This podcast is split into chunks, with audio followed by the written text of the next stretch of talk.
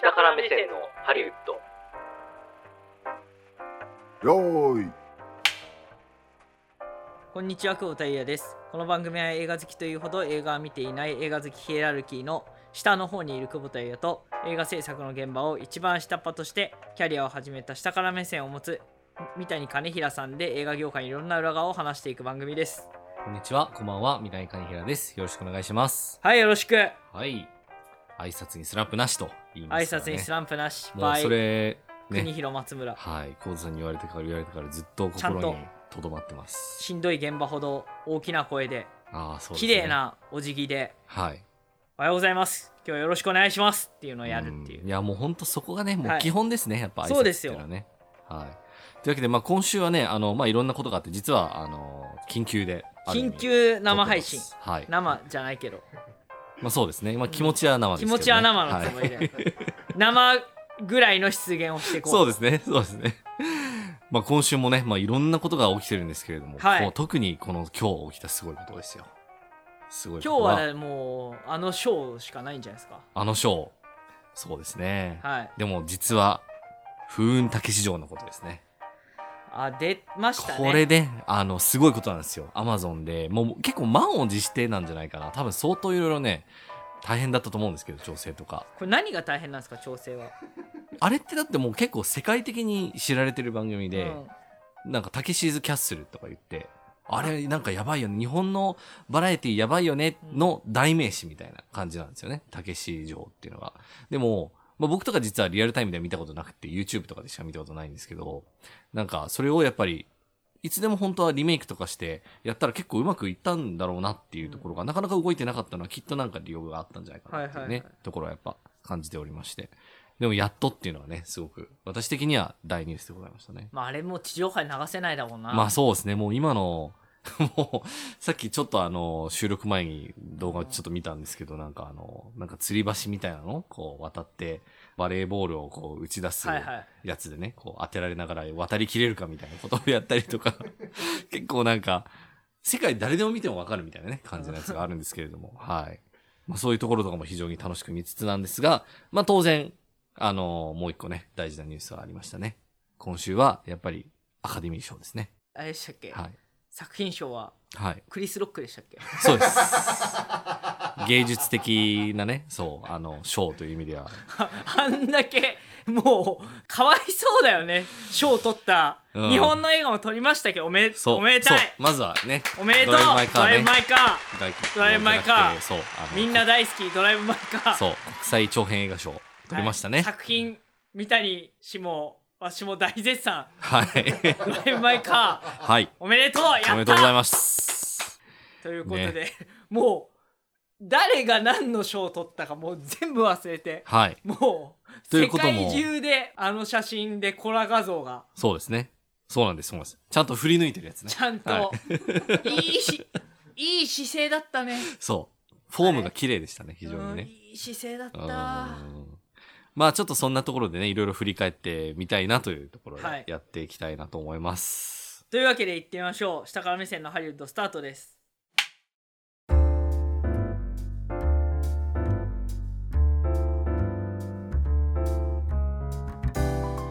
はいというわけで、というわけでね。アカデミー賞2022はい。でございましたけれどもね。いや、もう本当に、今もみんな話してるんじゃないですか？なんか、何をなんかもうねあのフォームについてですか？フォームについてですね。あれいはあれはどういう？あ！あれだって振りかぶってないですよね、まず。振りかぶってないし、うん。僕は何よりそのアカデミー賞ちょっと見てたんですよ。うん。僕がコマ送りにしたところ。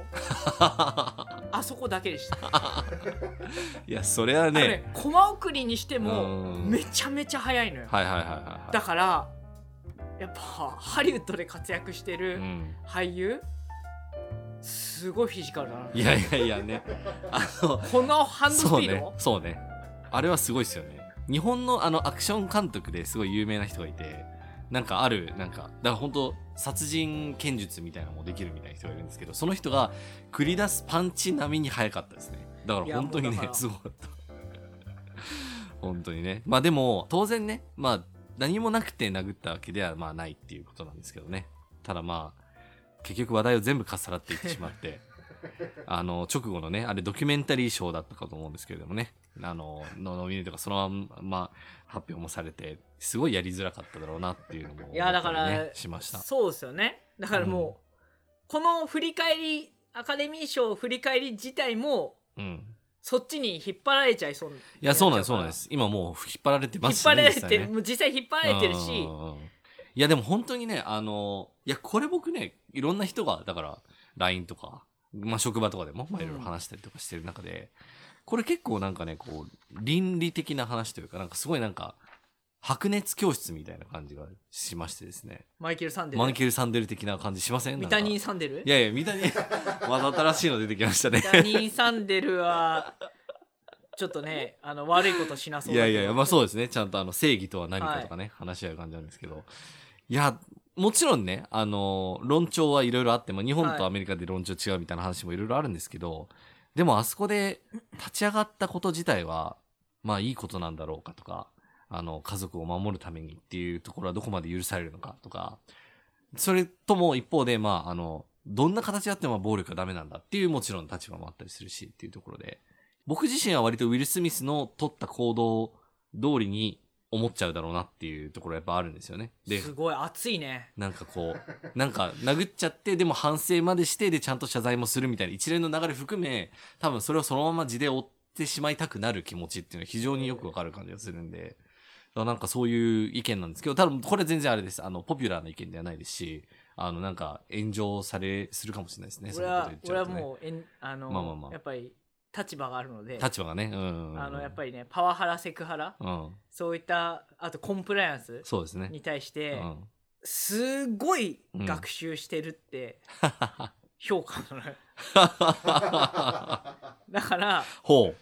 俺多分これプライベートの場だとしてもこれでもこれオフィシャルな場なんだよね、まあオフィシャルなまあ場なんだけど、まあ、仮にプライベートだとしても、うん。俺怒らないと思うなああ、なるほど、あね。の後であの書面で出すと思ううんうんうん。こういうことがあってとっても残念に思いましたよ要はそうですね。意図としてはうん世論を見たいっていうのがすごいずるいけどはあはあはあはあ。だからグッて感情的になって、うんあもちろんそのなんていうの？それをドラマとして見た時には、うん。ブチギレて、うん。なんかやった方が絶対ドラマになるのよ、まあね。なんだけど大人として考えた時に明らかにあれはそのギャグというか、うん。まあえぐいギャグじゃない？えぐいはまあまあまあ、うそうね。あの、ジョークのね、ちょっと内容的に、ちょっとあんまり上質なジョークではなかったのかなっていうのはじゃないですか。当然ね。だからそれに対して人々はどう思うんだろうっていうのを見た上で、うん。判断したいっていううん。なるほどね。めっちゃ安全な感じですけど、でもまあ、いや、大事だよ。それは立場ある人のね。詩人としてはこいつぶっ殺してやるっていうのは思いますよ、思うけど思うけうんど、公人として考えた時に、まあそうですね。それをあの要はさミサイル飛ばされてうん。「てめえふざけんなこの野郎」ですよ、うんって総理大臣言わないじゃないですか、まあまあまあ、そうですね。大変遺憾であるみたいなまあそうね国民はそれに対して「お前なそうなんとかしろよとかね常に常に遺憾じゃねえかおめえは」ってそうそうそう話なんだけどそうそうそうそただ要はちょっと微妙にフレーズが変わるだけで、う。うん。あこれマジで切れてるんじゃないかって勘ぐられるぐらい、うんうん。やっぱセンシティブじゃないですか、まあそうですね。そうワードってはいだから、だからそれぐらい注目されるっていう風な場じゃないですか、うんって考えると僕はそうしてるなってなるほどね。思ったからそうですね。ただ日本人的にうは、ん。ああいう何が節大好きだから、まあそうなんですよね。あの、物語としてね、そう見てるから。家族が大切、家族愛好きじゃないですかそうそうですね。であれをだからシーンとしてうん。あの否定する気持ちには全くならないんだけど、うん。いわゆる世の中的なうん世間体社会としてそうですね。どうジャッジされるのかって考えた時に、ええ僕はこうジャッジされるなってパッて浮かん瞬間的に浮かんであやっぱりねあの侮辱される経験が多いんであ。ちょ、ちょ、侮辱することはないですよ侮辱す侮辱されることはあるんねでね。なるほやっぱ舐められる態度とかバカにされることやっぱこれまで何度もあったんど。でなるほど、なるほど。何やろうみたいなありますけどうんそこそこで行くとそれを見てる人がいるんですよねそうですたくさん。ねいます。それがねまずいんですよああ、なるほどね。この人はこういう人だから、うんうんうん。危ないよみたいなしかもそれが一人歩きしちゃうみたいしますね。なだからある種だからウィル・スミスはあの後うん賞を取ってうん。スピーチする場があったじゃないですか、まあそうですね。あれがねりましたうん。はあれがすごい徳俵だったと思あ、はあはあはう、うん、確かにああそこであとデンゼル・ワシントンが入って、あはあ、うん、ちゃんとね。まあいろいろ喋ったりとかそうですねああいうのがあってうん。だからあそこで公人としての、うん。あの会うもう公人としてはもう超アウトアウトなんだけど、ギリギリいっぱい判定アウトだけど、うん。うん。あの世論感情的にはギリセーフって言ってる人がいても、うん。うん。こいつ頭おかしいとはならないぐらい、まあそうですねまあアウトはアウトなんだけどまあなんとかその繕うね、ねの、ことができたのかなっていうもうねことで、あの、そうなんです。まあ実はこの件に関してですね、あの、ツイッターにて、えっと、ラジオネーム、よしえさんからですまね、たよしえ実はリプライをいただいてまして、マジっすか？これリアルタイムな1時間ぐらい前なんですけど。マジっすか？えー一応ご紹介しますとですね。ウィル・スミスは謝罪したようですが言った側が不適切な発言だったと謝罪しないのが不思議です。なんでそこスルーなんでしょうと。確かにね。それも意見としては十分あるのかなって思うんですけど。まああのクリス・ロックさんってまあお笑いの人なわけですけれども、まあああいうえぐいジョークを言うコメディアンとして、まあ、まず有名だっていうことと、あとはまあこのなんか授賞式の司会って、まあ大体そういうコメディアンの人が選ばれて、で、まあそこの賞を受ける人たちに対して、まあちょっとこういじるみたいな。あの、英語でローストって言ったりするんですけど、それを。そういうなんかいじる芸みたいなのをこうするっていうのがまあ割と伝統みたいになってて、はいはいでもまあ当然そのローストが行き過ぎるともう全然ね、相手が傷つくようなローストをしたらまあそれはダメだっていうので、今回だからその線を越えちゃったっていうところで、まあクリス・ロックのそこでのあの仕事っていうのは決していい評価ではなかったと思うんですけれども、でもまあ一方で、まああの出来事があってですね、その後彼は何もこう反応、まあせずにですねあくまでその状況を受け止めて、あくまで自分の、ほあの、司会としての、次に行こうっていう、さあ次にっていうことを、えーやってのけたっていうのはすごくプロフェッショナルだったっていうふうに評価する人も、まあ一方でいたりしますよねっていう。うんだそれは本当になんか、まあある意味ではそうだし、なんかみんなそれぞれ悪いよねっていう、なんかあの、喧嘩両成敗的な側面で終わりそうな感じがするんですけど、でもなんかね、アカデミーではね、これからそれをちょっとじ事実関係を調査して、なんか処分をするなどしないだのみたいな話もあるらしいですね。なんか書いてたね、うん、そうなんです、そうなんです。そうだからあれはなんか結構もう日本でいうもう、うん深夜枠とかしか出てないぐらいの感じの人らしいね、あのクリスあ、まあそうそうそうそう。だからそうそうそう。ああいう、あの、全米のね、地上波ではなかなか出にくいタイプの人ですよね。うん。いや、でもね、このアカデミー賞っていうのは本当にね、あの、今年も、その起きる前に、まあいろんな実は話題がありまして。で、まあさらに言うと、こう、歴史的にというか、まああらゆる方面からめちゃくちゃ注目され、めちゃくちゃ何か起きると叩かれ、で、何か新しい施策を発表すると叩かれみたいな感じがですね、非常にあの、辛い、あの、ことをですね、あの、経験している、まあ、団体でありましてですね、まあ非常にそれだけ世の中になんていうのかな、ある意味こう期待されてるみたいな側面も多少ありつつ、まあ一方でこうサンドバッグ的な役割もありつつっていう感じなんですけれども、まあ文脈で言うとですね、今あのアカデミー賞って視聴率がどんどん低くなってきてる、落ちてきてるってはいいうはいまあ流れがあるんですね。で、それこそまあ一時期だとまあ本当にあの5000万人ぐらい？が見たりするようなそういう感じのじゃああれだ。そう。スーパーボールみたいな。そうそうそうそうそう。もうそれだけの一大イベントみたいな感じだったんですけれども、まあやっぱり年々ですね、まあ視聴者はまあ落ちていき、で、まあ去年がまあ一応実は最低だったんですけれども、まあ約1000万人ぐらいっていうことで、まあ最低視聴率を記録して、うんうん。で、この低迷していく視聴率に対してどうやったらその、あのー取り戻せるかっていうね。まあ施策をみんないろいろこう悩みながら考えながら、まあ毎年試行錯誤してるって感じだったんですけれども、今年出た施策、やっと出た施策が、あのーまあ尺をね、もうちょっとエンターテイニングな感じに使うために、あの、アカデミー賞の中の、まあ、8部門は、ちょっと申し訳ないけれども、あの、生放送で賞をあげるんじゃなくて、事前に録画して、それのダイジェストを、あの、本放送の合間のところでちょっと入れるっていうう形の施策を取りますよって言ったら、まずアカデミーないからもう、すごいもう火が起きてですね、もうなんでこの部門は仲間外れにするんだみたいなことで、まあでもまあ、非常に叩かれるし、まあ世の中的にもなんかそういう人たちはまあ叩いていったりするんですけれども、はいはいうん。でも一般の人たちからしたら別にそれってそんなに、うん、なんか、まあそれはそこでなんか燃えてるだけじゃないのみたいな感じでもあったりしてっていうので。まあうんよくはでもあるよねあのここだけダイジェストみたいなあ、そうそうそうそうそう。あのプロ野球ニュースとかもそうだしあ、そうそうそう。あとはあの輝け日本レコード大賞とかもあそうですね。そう。なんか演歌とか優先賞あそうみたいなそうそうそうやつだけなんかダイスになってたことあったよなありますねありますね。なんなら日本アカデミー賞とかもね。あのそれこそ 日本アカデミー賞ってもうダイジェストばっかりじゃん。だもうそうそうそう。かなりダイジェスト多いですよね。そうそうそうからそそううダイジェストに対してそんな怒る人がいるんだっていう。まあそうですね、まあ、やっぱりでもそれだけやっぱプライド持ってやってるってことだよね、まあそうなんです。プライド持ってやってるのにそれをなんかなんていうのかなこう無限にするようなうん。ディスるような感じの扱いでいいのかみたいなねああなるほど。ディストレやないかと。そうそう。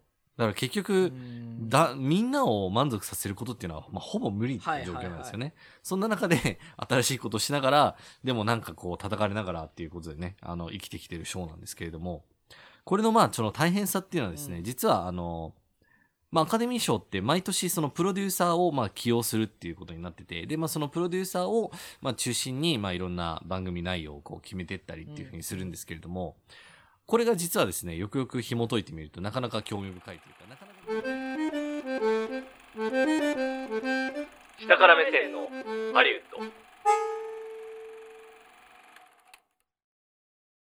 ていうことになってて、で、まあそのプロデューサーをまあ中心にまあいろんな番組内容をこう決めていったりっていうふうにするんですけれども、これが実はですね、よくよく紐解いてみるとなかなか興味深いというか、なかなかこう自由がない、いかにその制約がある中でやんなきゃいけないかっていうのは実はよくわかるんですけれども。あの、まあ、アカデミー賞の、まあ、ざっくりと見たときに、まあ、番組の尺っていうのは、まあ、3時間ぐらいなんですね。で、まあ、3時間ということで180分あるんですけれども、まあ、その中で、えっ、と、まあ、コマーシャルとか、まあ、スポンサーがたくさんいるんで、まあ、コマーシャルをたくさん流さなきゃいけないっていうので、まあ、ざっくりと、えっ、と、1時間あたり15分ぐらいの、うんうんまあ、コマーシャルが入るとしましょうと。そしたら、まあ、3時間で45分分コマーシャルがあって、で、まあ、それを差し引いたら番組尺の実質の分っていうのは、135分2時間超ぐらいしかないわけなんですよね。で、まあ、その中でやんなきゃいけないこととして、まず、まあ、あの、部門がまず23部門あるわけですね。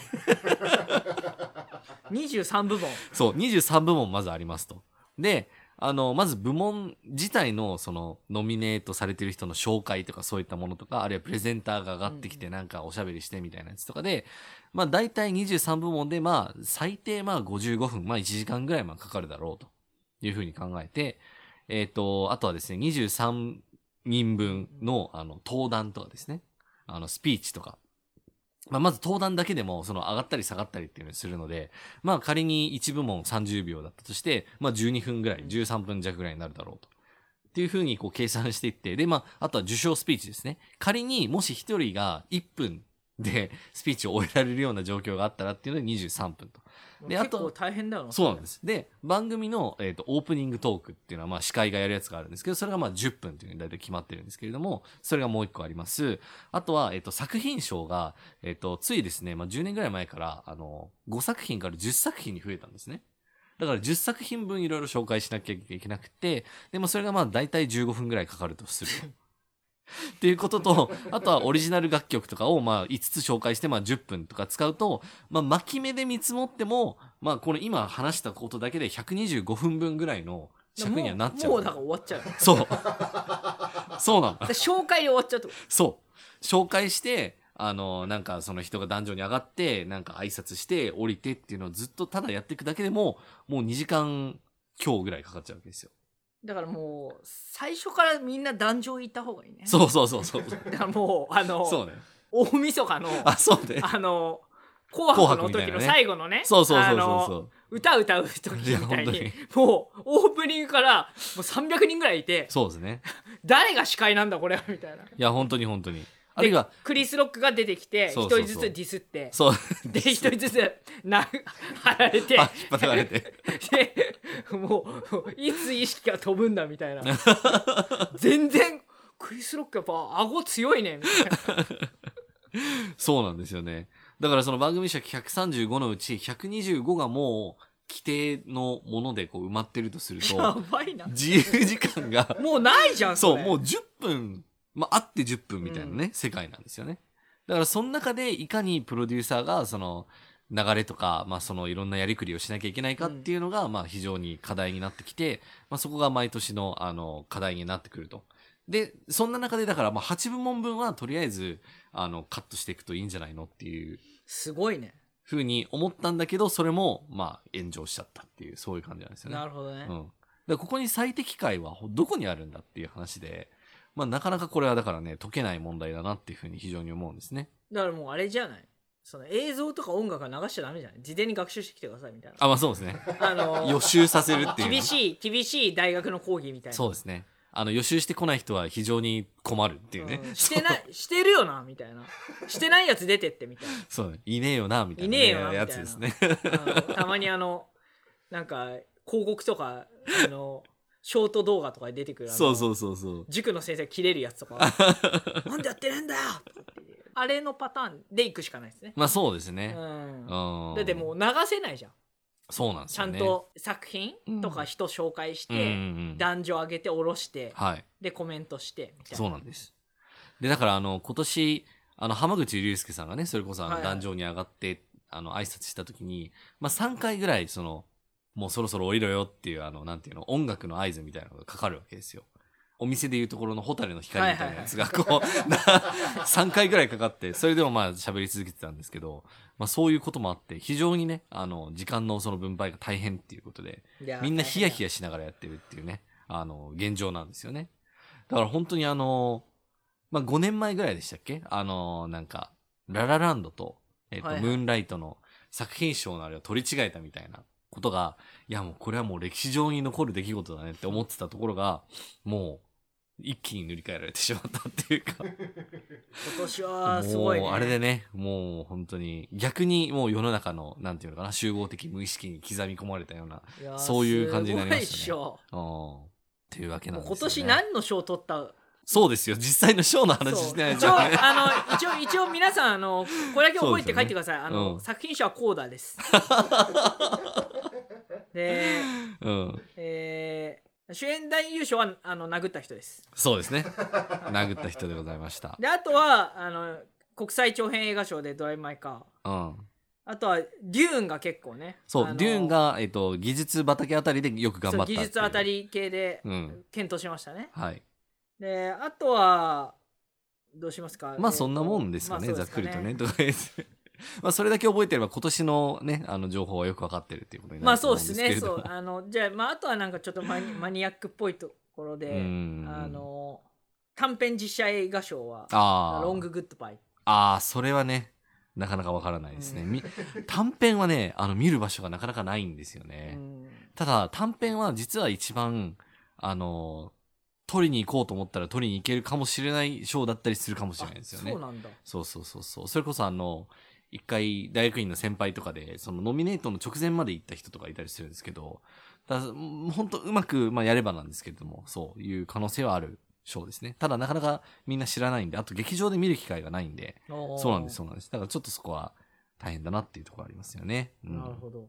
あとはなんかあの、ハンス・ジマーがですね、えっ、と、まあ、作曲賞っていうね、あのやつ取ったんですけれども、ハンス・ジマーが、あの、ちょうどヨーロッパかなんかで、えっ、と、撮影してるかなんかで、あの、まあ、ヨーロッパにいて、午前2時ぐらいに起こされて、あの、その、授賞式のスピーチに、まあ、ズームで中継で繋がってたんですけど、彼がなんかバスローブかなんかをしていたらしく、着ていたらしくてですね、で、ホテルのロビーみたいなとこで、あの、取材し受けてたんですけど、お前ワインスタインかみたいなことを誰かに言われて、見た目があまりになんかそれに似てるからっていうことで。で、まあそれ違うよっていうことで、まあなだめつつも、でもこの状況はもう完全にワインスタインだなっていう感じの、あの、一一幕はあったらしいですねっていう、ねうん話もあり結ました。構今今年のアカデミー賞おも面白アカデミー賞とまあそうですね。ではねちょっとね、面白い要素はいろいろありましたよね。うん。ちょっとコーダかわいそうだないや、まあでも、コーダー、これ実は結構快挙で、それこそ、まあ、Apple TV プラスっていうね、あの、ストリーミングサービスで、まあ、やってる、もともと映画なんですけど、まあ、それが作品賞を取るっていうことで、まあ、ネットリックスをある意味こう押しのけてですね、まあ初めてちゃんと取ってしまったっていうのもあるし、すごいあとやっぱりあの、耳が聞こえない方が、うんえっ、と、まあ、初めて助演男優賞を取ったっていうところで、このあれですね、トロイ・コッツァーさん。あの、コーダの中で出てくるお父さん役の人なんですはいはいあの人めちゃくちゃいいうん演技と味を出してたと思うんですけど、まあその人がとって本当に良かったねっていうのはやっぱありますね。あとはね、まあアンドリュー・ガーフィールドさんとかもね、あの一応ノミネートはされてたんですけれども、はい。いや、僕はでもね、あの、ティックティックブームって僕は好きだったんですよ。あの、アンドリュー・ガーフィールドさんね。はいはいそう。あの、サイレンスで非常に機嫌の悪かった、はいあの人なんですけど、いまだに根に持ってるっていう。AG ね AG、エイドリュー・ジーフィールドさんね。はいはい まあ、あの、まあでも、やっぱり、あの、このね、件で、あ、そう、この件でね、例えばもし、まあないと思いますけど、ウィルさんが例えばもし、オスカー、じゃあ取られますとかになっちゃったら、まあ次時点で来るかなとかね、思ったりとかするんですけどね。まあわそうする。とまあその直後ぐらいにゴシップが流れるとああ、何のですか？制作スタッフにパワハラみたい まあそうですね、あの、な目線目線入ってそうですね、あの、タイミングでね、いろんな。甘めの目線入ってそう、タイミングで爆弾をね、落としていくっていうガーシースタイルでございますけれどもね。はい。というわけでございましたね。いやー、というわけで本当に大変な、あの、アカデミー賞今年も迎えてしまったわけなんですけれども、はい。あの、来年以降はね、もうちょっと平和で、あの、楽しく 見れるような、まあ、やっぱ暴力は絶対ダメですからね。なんだかんだね。本当それはもう間違いないんで。そうねこはねはい。あの、守っていければなっていうふうに思います。といったようなところで、えー、エンディングにぼちぼち参りますかね。はい。映画 .com で各週金曜日にコラムを配信しています。えっ、と、今週出る、えー作品、てか出る、えーコラムはまだお楽しみにということでですね、あの、出たところをお楽しみいただければと思います。あとは番組へのお便り感想は番組公式ツイッターから案内が出ています。下から目線のハリウッド、もしくはアットマーク下ハリで検索してみてください。あとはハッシュタグで、えー漢字の下、カタカナでハリで下ハリというのもありますし、あとはですね、あの、実は素敵なフォロワーさんがですね、コミュニティというものをツイッターに作ってくださいました。ああなんか作られてたねそうなんです。いや、本当にありがたいなというところで。はい。あれすごいいいことがあるんですか？ど、どうなんですかね？あの、リスナーの方がこうね、入ってくれていろいろ話をしてくれてるみたいなので、ね、ぜひそこに向けてもいろいろね、コンテンツを発信していきたいなというふうに思います。というところで、はい今日は緊急でございましたけれどもね、はい、あのいかがでしたでしょうかということでね、あの、来週以降ね、ちょっとまた楽しいことがあるかもしれないので、もうえ三谷久保田のえええ張り合い対決そうですね。ビンタ合戦みたいなね。そうそうそうそう。あるかもしれないです。久保田ロック対 三谷三スミスミス。久保田ロックってなんか強そうですね、なんか。でも俺もちょっと笑っちゃったよああのさ俺あのガチ切れされて殴られた後ってさ、うん。人ってヘラヘラしちゃうんだよねまあそうですへよね。へへみたいな、っうん。ていう小学生と全く同じ表情してたからまあそうですねね、クリス・ロックはね。その表情で進行を始めたからちょっと笑っちゃって俺いやー、でもね、あそこで逆に切れてたらもうなんかとんでもないことになってましたよねい。やだから彼はだから一うん応その芸風としてはあれだけど、はい。あのプロとしてのそうですね。教授というかそうですね。まさにまさに。どうなってたかわからないけども、はい。いや、本当に、そこは、あのー守り通したんじゃないかなと思いますね。でもあれ、うんあれだと思うよあのクリームシチューの上田さんとかだったら、うん。あの終わった後に謝罪あったら切れられると思う、あー、そうですね。うん、だだったらやんなよっていうまあ本当スタンスの、本当そうですね。うん、方だから、い失礼なことやって盛り上がるんだったら別にそれでいいじゃんそうですね。とかなんかその事前に予告したりとかうん後で謝罪に来るとか、うん。芸人のやることじゃないからやめろみたいなあー、なるほど。話があって芸人道ですね。でも。そんなこと事前にわからないじゃんうん。でわかんないですね。今回はうん。がっつり行かれたと。はい。ということでしたね。はい。というわけで次回もお楽しみに。お相手は久保田彩と。三谷兼平でした。